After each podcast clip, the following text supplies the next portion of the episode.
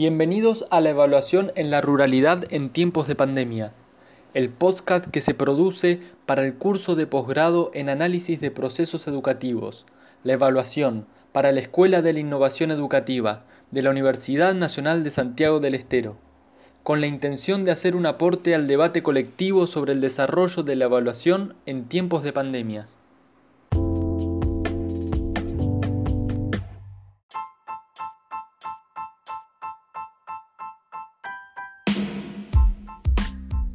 Hola, ¿cómo están? Mi nombre es Sofía Rodríguez y en nuestro primer episodio los invito a reflexionar cómo la evaluación presente en el currículo escolar opera como un dispositivo bajo algunas técnicas en los procesos escolares, inclusive en tiempos de pandemia provocada por el COVID-19.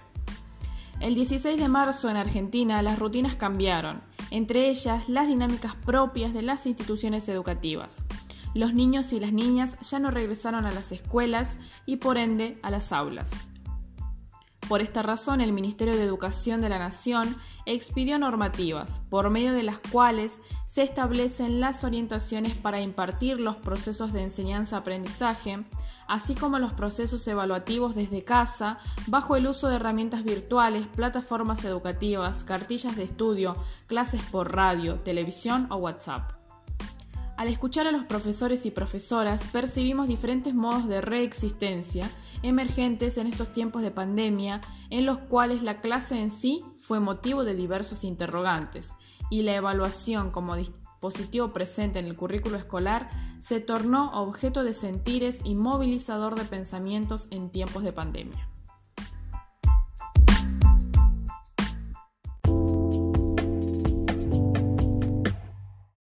Evaluación en la ruralidad en tiempos de pandemia.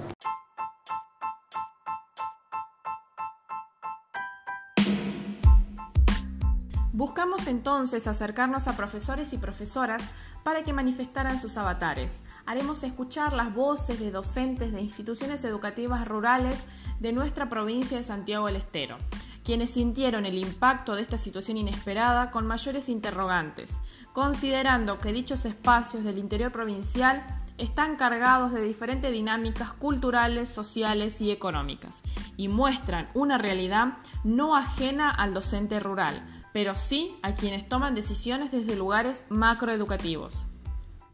A pesar de que siempre se habló de desigualdad y brechas en lo que educación se refiere, la pandemia puso en evidencia diversas desigualdades con respecto a recursos tecnológicos, de conectividad para acceder a la educación desde la distancia y una inseguridad a la hora de aplicar la metodología más adecuada para dicho escenario. Como veremos más adelante, a partir de las diversas voces se pudo interpretar por medio de evidencias que pueden existir a pesar de las dificultades otras maneras y formas de enseñar y evaluar en consecuencia en estos tiempos de pandemia. Además, también nos permite dar a luz y denunciar las dificultades que se viven en la actualidad en el contexto de la educación rural y el surgimiento de nuevas realidades a través de los modos de reexistencia que han emergido en las prácticas pedagógicas. Fue en los contextos de educación rural donde empezamos a escuchar las expresiones de algunos profesores y profesoras en torno a la enseñanza y la evaluación en tiempo de aislamiento social preventivo y obligatorio, permitiéndonos ir descubriendo cómo este dispositivo al interior del currículo escolar continúa actuando como forma de control del tiempo, del espacio y de los cuerpos. Continúa operando a pesar de la no presencialidad en la escuela en pro del mantenimiento de la vigilancia, homogeneización y sujeción de sujetos.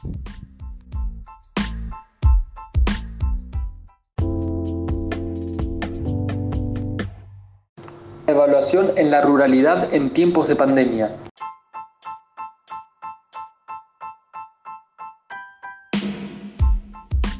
A partir de interrogantes que se hicieron los educadores y educadoras, quisimos focalizar nuestra reflexión sobre el instrumento evaluativo, reflexiones que caminan junto con las dificultades y los desafíos. ¿De qué forma los estudiantes darán cuenta de los aprendizajes obtenidos?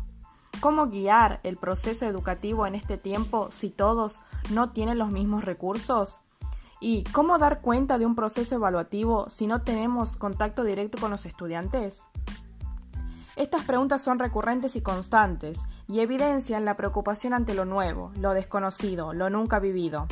Mientras que las demandas institucionales curriculares exigen que se debe dar cuenta de los aprendizajes de los estudiantes, que se debe cumplir con las actividades y con el alcance de los contenidos en cada área de estudio, y que los resultados deben sostener una acreditación y una calificación. Sostiene Rebeca Nijovic que la evaluación sirve tanto para acreditar y emitir juicios de valor como para diagnosticar, retroalimentar, reflexionar, regular y mejorar los aprendizajes. Si esto es así, ¿qué tanto se pudo haber logrado retroalimentar, regular y mejorar los aprendizajes? En base a lo ya dicho, emergieron las siguientes preguntas como parte de nuestro proceso de investigación, a las cuales retomamos para este podcast. ¿Qué tipo de evaluación sostienen los docentes? ¿Priorizan procesos o solo toman en cuenta los resultados? ¿Entienden que la evaluación es parte del proceso de aprendizaje o solo consideran que esta es un apéndice externo?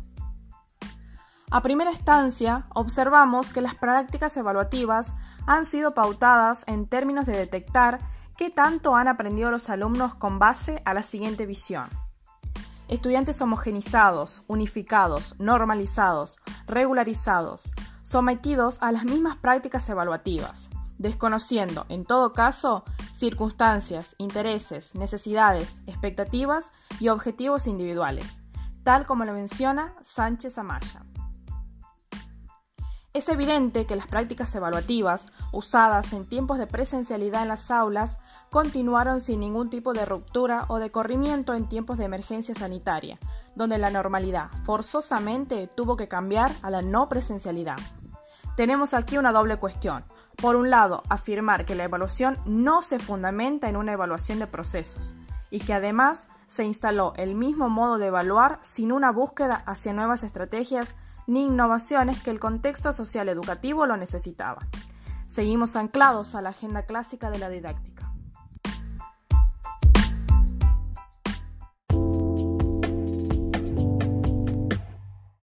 Evaluación en la ruralidad en tiempos de pandemia.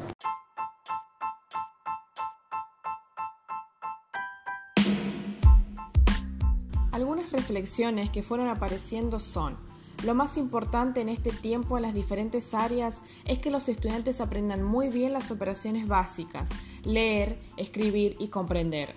Hay que ponerlos a trabajar porque van a descansar mucho. Los padres lo tienen que apoyar en todos estos procesos porque nosotros vamos a estar ausentes. Muchos padres no saben leer ni escribir. ¿Quién ayuda a esos chicos? No todos tienen conexión. ¿Cómo nos comunicamos? Entre otras cosas, de lo anterior se desprende que el área de matemática y lengua cargan un poder simbólico dentro de este tipo de escuelas. No pueden perder su carácter magistral, debido a que las directivas hacen foco en ellas y que si el alumno logra alcanzar los contenidos mínimos, prioritario de estas dos áreas, se entiende que ha aprobado el año lectivo, en detrimento de las otras áreas caso que lleva a una seria reflexión, porque detrás de esto se esconde una solapada discriminación. Son de ruralidad, no van a seguir estudiando. Esto indica que la evaluación se asienta sobre estas dos áreas curriculares. Además, la resolución de ejercicios repetitivos se coloca como un modo de mostrar qué tanto han aprendido los estudiantes de la explicación escrita, y con ello el profesor puede corregir luego errores, dejando de lado los procesos cognitivos que los impulsan a la reflexión, el análisis y la autorregulación en los procesos de aprendizaje. Nos viene a la idea para asociar con lo antes mencionado, pensar que entre otras razones de lo que sucede en las aulas tiene que ver con el hecho de que en la tradición occidental la educación ha sido pensada en la matriz platónica que afirma el aprender como una recognición. Es decir, aprender significa recordar algo que permanece en el mundo de las ideas. Si recuerdo es porque está en la memoria. Siguiendo con la reflexión del análisis sobre evaluación de los relatos, surgió la siguiente pregunta. ¿Cuáles modos de reexistencia se manifiestan en las voces de profesores y profesoras de las instituciones educativas rurales de Santiago del Estero al problematizar la evaluación en cuanto dispositivo presente en el currículo escolar en tiempos de la pandemia provocada por el COVID-19? Entendiéndose como modo de reexistencia todo aquello que envuelve en épocas de crisis o de grandes conflictos como acto de transformación del ser docente. Se desprenden de los enunciados de los educadores entrevistados sentimientos de angustia, búsqueda de otras formas de hacer y pensar la educación, reflexiones sobre la evaluación y otras alternativas de llegar a los estudiantes, utilizando los medios que se han establecido y dispuestos para esta época de emergencia sanitaria. Bajo este escenario es donde surge un interrogante clave sobre ¿qué y para qué evaluar en tiempos de pandemia?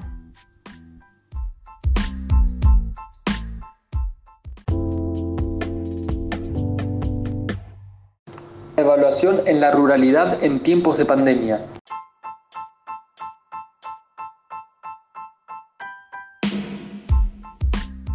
Evaluación entonces representa distintas formas de reexistencia hacia la escuela tradicional de matriz clásica, que aún estando físicamente los docentes fuera de ella, busca replicarse de la virtualidad un sistema que busca mantener un mecanismo y técnicas examinadoras tradicionales a pesar de haber cerrado sus puertas. Deleche y Gautari introducen la categoría de rizoma. Considerando la carga significativa de este término, deseamos incorporarlo en nuestra investigación para referirnos a las múltiples acciones, pensamientos, sentimientos, deseos, reflexiones, diálogos, narraciones y, concepciones que los profesores y profesoras poseen respecto a la enseñanza y la evaluación. Esta última en cuanto a dispositivo presente en el currículo escolar, proceso que nos permite trazar la cartografía. De esta forma, para fortalecer el trazado de la cartografía, es pertinente comprender que un rizoma es aquello que permite la conexión de unas cosas con otras, de manera heterogénea el cual puede ser un sendero roto, interrumpido en cualquier parte, pero que recomienza según sus líneas. Un rizoma no tiene una forma determinada, no empieza ni acaba. No tiene centro, sino que siempre está en el medio, entre las cosas, ya que éste puede ser producido, construido, siempre desmontable, conectable, alterable, modificable, con múltiples entradas y salidas. Estos cuerpos vibrátiles exteriorizan sus realidades a través de sus voces y allí se descubrieron los territorios, se crearon las conexiones y se forjaron los mapas en especie de rizoma. Desde estas voces emergen reflexiones sobre una escuela examinadora que trabaja en la constitución de subjetividades y en la continuidad de un mundo lineal, cuyo parámetro es la convergencia escrita en la lógica evaluativa tradicional.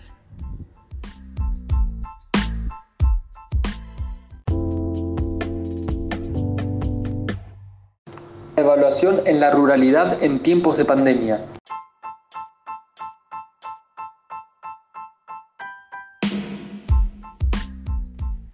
A ellos les preguntamos, ¿cómo fue evaluar en la ruralidad en tiempos de pandemia? Mi nombre es Ramón Alarcón. Desde hace 14 años que trabajo en la escuela número 745 Tristán Funes de la localidad de Santana, en el departamento Quebrachos, en Santiago del Estero. Eh, soy docente de historia. Trabajo en esta escuela rural, ¿sí? donde concurren niños desde distintas localidades, desde los alrededores y de las ciudades de Sumampa y de Villa Ojo de Agua es una escuela albergue. Durante este contexto de pandemia, la relación asidua que se tenía con los alumnos cambió en forma gradual, ya que la situación lo requería así. Y la virtualidad fue el medio entre ellos y yo. La comunicación diaria no fue la mejor, si bien la tecnología nos supera, pero, eh, pero diversos problemas salieron a la vista. Conectividad, falta de medios para la comunicación, por ejemplo, la escasez por ahí de celulares, Muchas veces en las casas existe un solo celular con el cual se comunican eh, dos o tres niños, inclusive hasta más. Todo eso contribuyó a que la evaluación tradicional que se realizaba cambiara. Eh, a que se mire otros aspectos, otras realidades que antes no se tenían en cuenta a la hora de evaluar. Durante este periodo el objetivo más que evaluar fue la de contener a los alumnos dentro del sistema, ya que este, una evaluación eh, dinámica en ese tipo de contextos no fue posible por los problemas que antes había mencionado. Hola, soy Graciela Trejo, docente de la Escuela de Nivel Primario número 528 de la localidad de Guerra del departamento Salavina. Eh, mira, en tiempo de pandemia en la ruralidad fue imposible evaluar. Hubo varios factores que jugaron en contra, pero para mí el más importante fue la falta de comunicación y conexión. El esfuerzo del docente, de todos los docentes, o sea, el esfuerzo nuestro, para que los alumnos reciban eh, sus tareas fotocopiadas, eso sí fue intensivo, fue constante, pero lamentablemente no hubo una respuesta esperada desde el hogar del alumno, no, no hubo eh, un buen acompañamiento. Eso eh, fue así.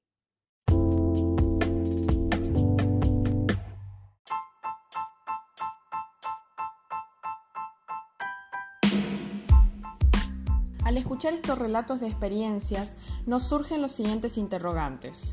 En época de pandemia, ¿también hay que cumplir con un sistema homogéneo de educación? ¿Hay que cumplir unos estándares predefinidos de la evaluación?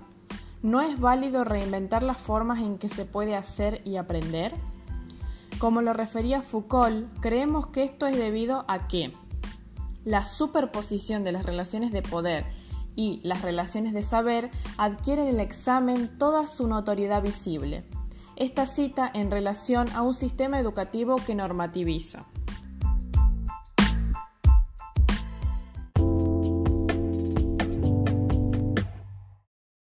Buenas tardes, mi nombre es Elba Nidia Landriel, soy maestra de grado con dirección a cargo de la Escuela 1189 de la localidad de Campo de Cejas soy maestra rural y en estos tiempos de pandemias que nos tocó vivir, tuvimos que reinventar hábitos de la vida y la escuela obviamente no ha sido la excepción.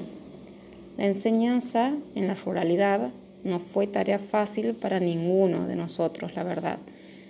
Se hizo notar en todo su esplendor la falta de recursos. Por eso los docentes de la ruralidad Desplegamos, la verdad, nuestras propias estrategias para estar en contacto con nuestros alumnos.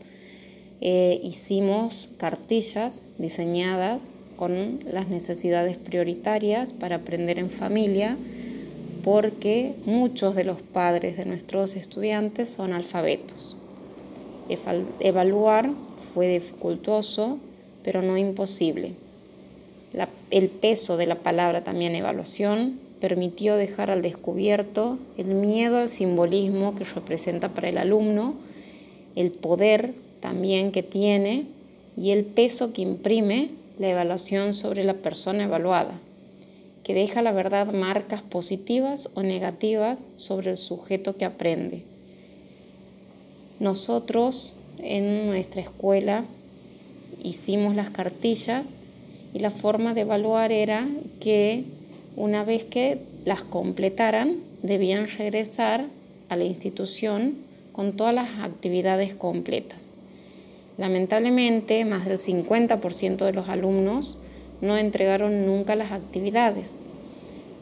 Eh, creemos, la verdad, porque hemos estado evaluando las situaciones particulares de cada, de estos, cada uno de estos estudiantes, eh, creemos que fue principalmente la falta de apoyo en la casa por parte de sus padres.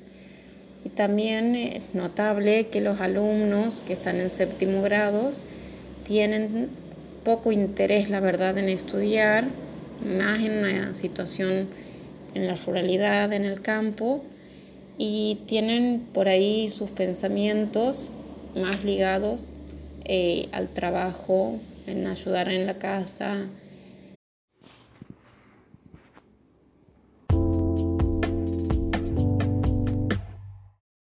Mi nombre es Cecilia Gramajo, trabajo en la escuela Pedro José Cumalat de la localidad de Uperita, la cual se encuentra situada a 38 kilómetros de la ciudad capital en Santiago del Estero. Soy docente de nivel primario, tengo la cantidad de 22 alumnos a mi cargo el medio de conexión que hemos utilizado durante el siglo lectivo 2020 ha sido el WhatsApp. Le mandaba las actividades a diario, todos los días tres o dos áreas a trabajar, depende de la cantidad de actividades que, en, en el cual consistía cada uno. Y de los 22 alumnos mencionados se conectaban entre 15 y 12 alumnos a diario. Los demás tenían problemas de conexión. Eran chicos de familia numerosa en las cuales de una mamá tenía un celular para tres o cuatro chicos y se le dificultaba mucho completar las actividades en sus carpetas. Cuando se presentaba este problema, lo que yo hacía era trabajar sobre cartillas de actividades, las cuales las imprimía y las mandaba a la escuela para que ellos cuando vayan a retirar el comedor escolar, o sea, los alimentos, ellos retiren las cartillas para lograr completar y en algún momento ellos me iban a enviar las actividades por el medio virtual, así yo les haga un seguimiento.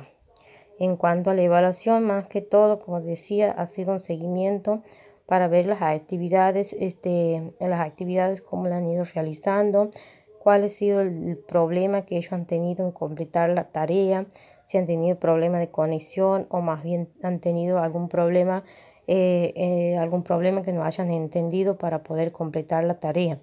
Ha sido un año atípico en cuanto al desarrollo de las actividades.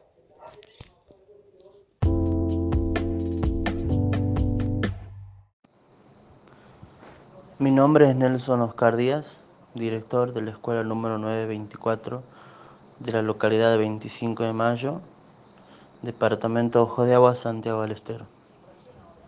Desde mi parecer, en este tiempo transcurrido de pandemia, con clases virtuales a medias, no virtuales también en el caso de la ruralidad, se continúa trabajando bajo contenidos rígidos, guías de aprendizaje, y trabajos estructurados, título, tema, objetivo, explicaciones teóricas detalladas en las cartillas. Tareas repetitivas para afianzar el contenido y al final del proceso los estudiantes envían fotografías o las cartillas completas para que el profesor pueda corregir y calificar. Esto está lejos de ser un, proceso evaluativo.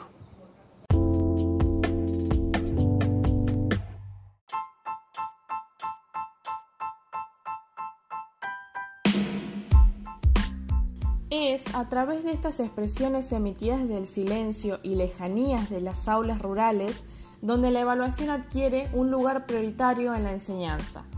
Pero ¿sobre qué tipo de evaluación estamos hablando?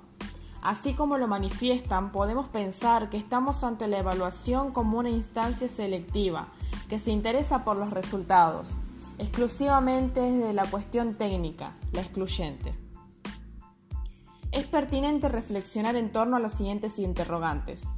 ¿Qué sentido tiene evaluar en la ruralidad desde esa perspectiva? ¿Solamente como una calificación final? ¿Es posible pensar en otras formas de evaluar? Formas que reinventen la tan reiterada estructura de constituirse en un mecanismo de validez. Tal como lo menciona Lidwin, es sustantivo que las prácticas evaluativas, como parte de las propuestas de enseñanza y en el marco de las prácticas morales, no se transformen en una mera exhibición. En este contexto de pandemia, ¿habrán tomado las formas de una mera exhibición una forma de cumplir con la normativa impuesta? Más allá de todos los interrogantes, algo es seguro la comunidad docente sintió el cimbronazo y surgieron respuestas creativas y hubo procesos de reflexión que movilizaron el campo educativo en todas sus dimensiones. Y seguramente este sentido rizomático de pensar las acciones y situaciones educativas fueron tomando cuerpo.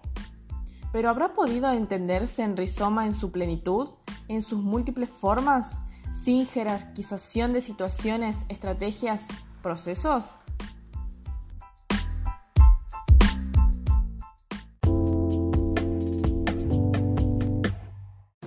Evaluación en la ruralidad en tiempos de pandemia.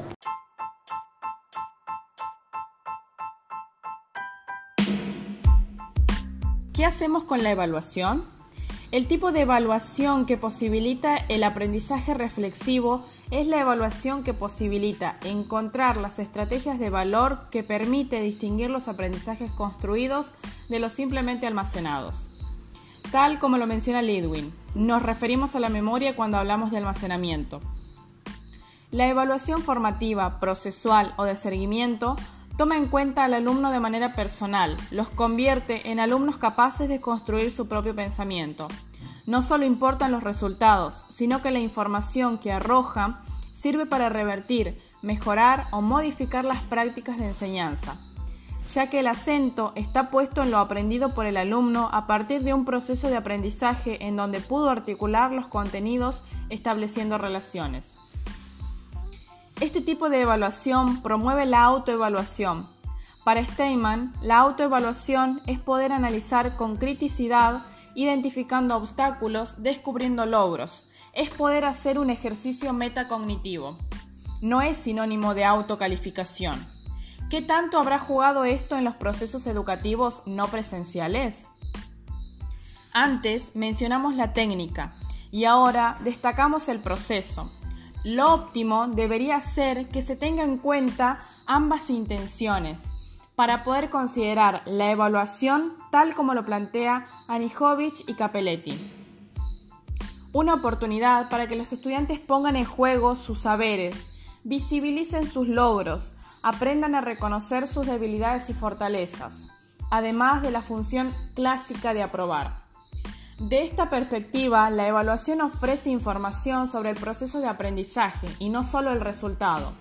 Que evaluar no sea sinónimo de medir. Si se continúa con esta línea que implica considerar a la evaluación para aprender, estaríamos integrándola en el proceso de aprendizaje y no desde una instancia final, de clase, unidad o ciclo.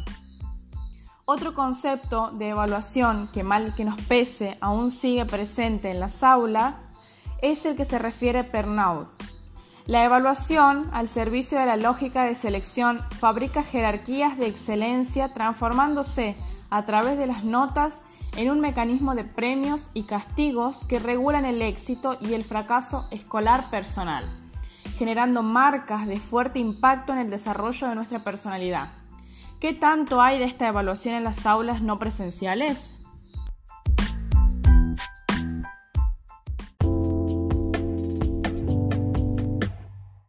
Evaluación en la ruralidad en tiempos de pandemia.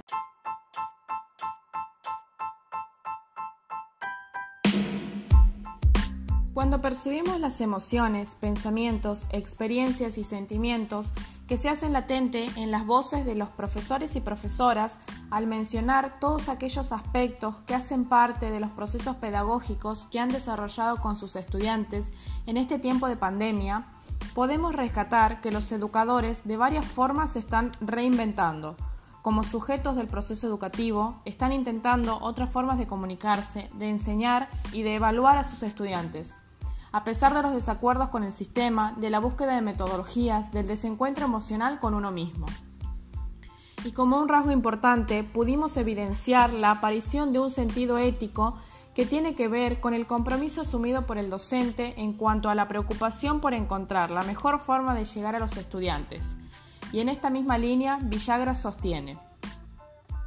Si se tiene esta cuestión ética, la evaluación aspira a identificarse como acción justa, otorgar a cada uno lo que le corresponde, y ecuánime, lograr imparcialidad de juicio.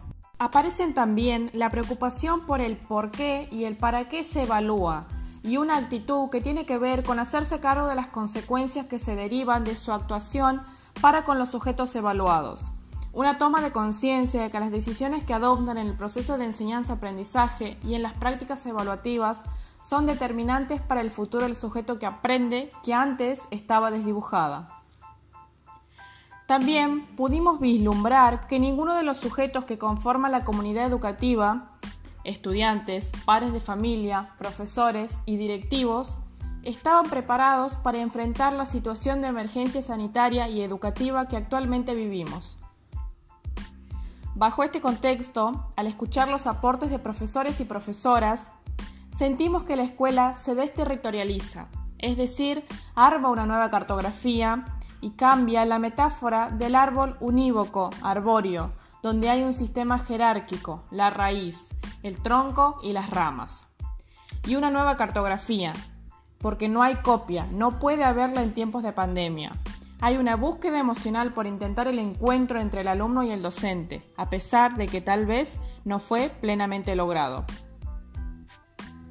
Aparece el rizoma como movilizador de la enseñanza, porque esta no puede ser calco, no son tiempos para calcar, son tiempos de innovar y hubo preocupación para ello. La práctica evaluativa se tensionó y aparecieron procesos escolares que van más allá de lo que estamos acostumbrados. A pesar de ello, el rizoma no consiguió seguir su curso porque fue obturado por mandatos. Nace la pregunta, ¿cómo se estará el sujeto que aprende y que luego es evaluado a la distancia? Interrogantes que nos deja sin sabores y preocupaciones e inquietudes, pero sobre todo deja líneas abiertas para pensar otras formas de hacer, de ver y de actuar en la escuela rural.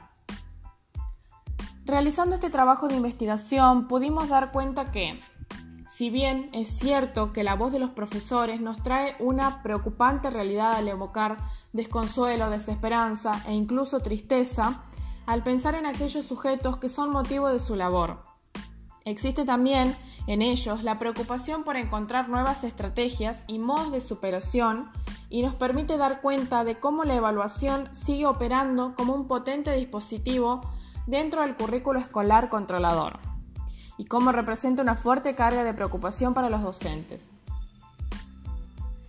Creemos, al igual que Lidwin, que hay que someter a juicio a la evaluación, ponerla en el estrado y desenmascarar sus falsas acusaciones de su tecnicismo extremo, de su pretendida objetividad, de su entronizada estandarización, de su pretendida homogenización, de su poder omnipotente, porque la misma carga con un valor ético tiene poder, y el poder puede ayudar o a hundir, apoyar o desanimar, salvar o matar, como lo menciona Santos Guerra.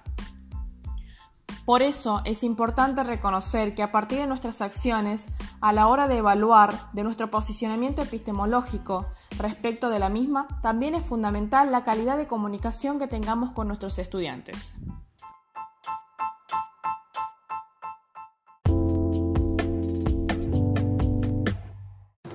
Evaluación en la ruralidad en tiempos de pandemia.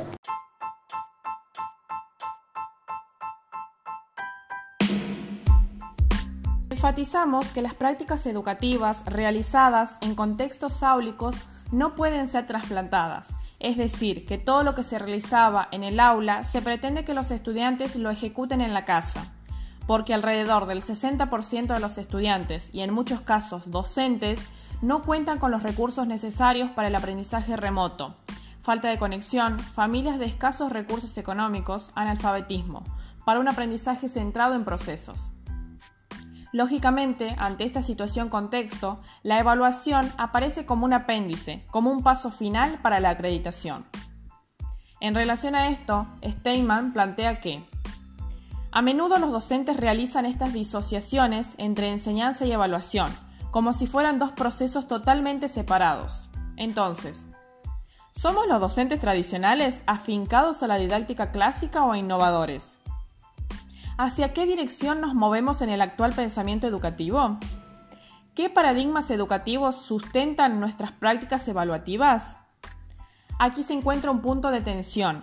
Se tiende a ir por un camino estrictamente metodológico con un escaso dominio de la experiencia práctica y cuando se evalúa pedimos reflexionar sobre la experiencia práctica. ¿Contradictorio? Claro que sí, no solo para el alumno, sino también para el mismo profesor. Se pide innovar en metodologías, pero continuamos evaluando contenidos de modo rígido, sin la apropiación de los mismos. Somos algo así como innova retro. Existe una falta de coherencia entre los métodos a la hora de enseñar y a la hora de evaluar. Al enseñar se proponen diferentes tipos de trabajos, tareas, técnicas, reflexiones, herramientas y metodologías, pero muchas veces no son acorde a lo que se les solicita a los estudiantes en la instancia de evaluación. Tal como lo refiere Steinman, en cierta forma estamos traicionando a los estudiantes. Es por todo lo antes mencionado que pensamos que se debe intentar recuperar y rescatar el sentido ético de la evaluación y no disociarlo y pensar que en nuestras manos también se juega el futuro de nuestros estudiantes.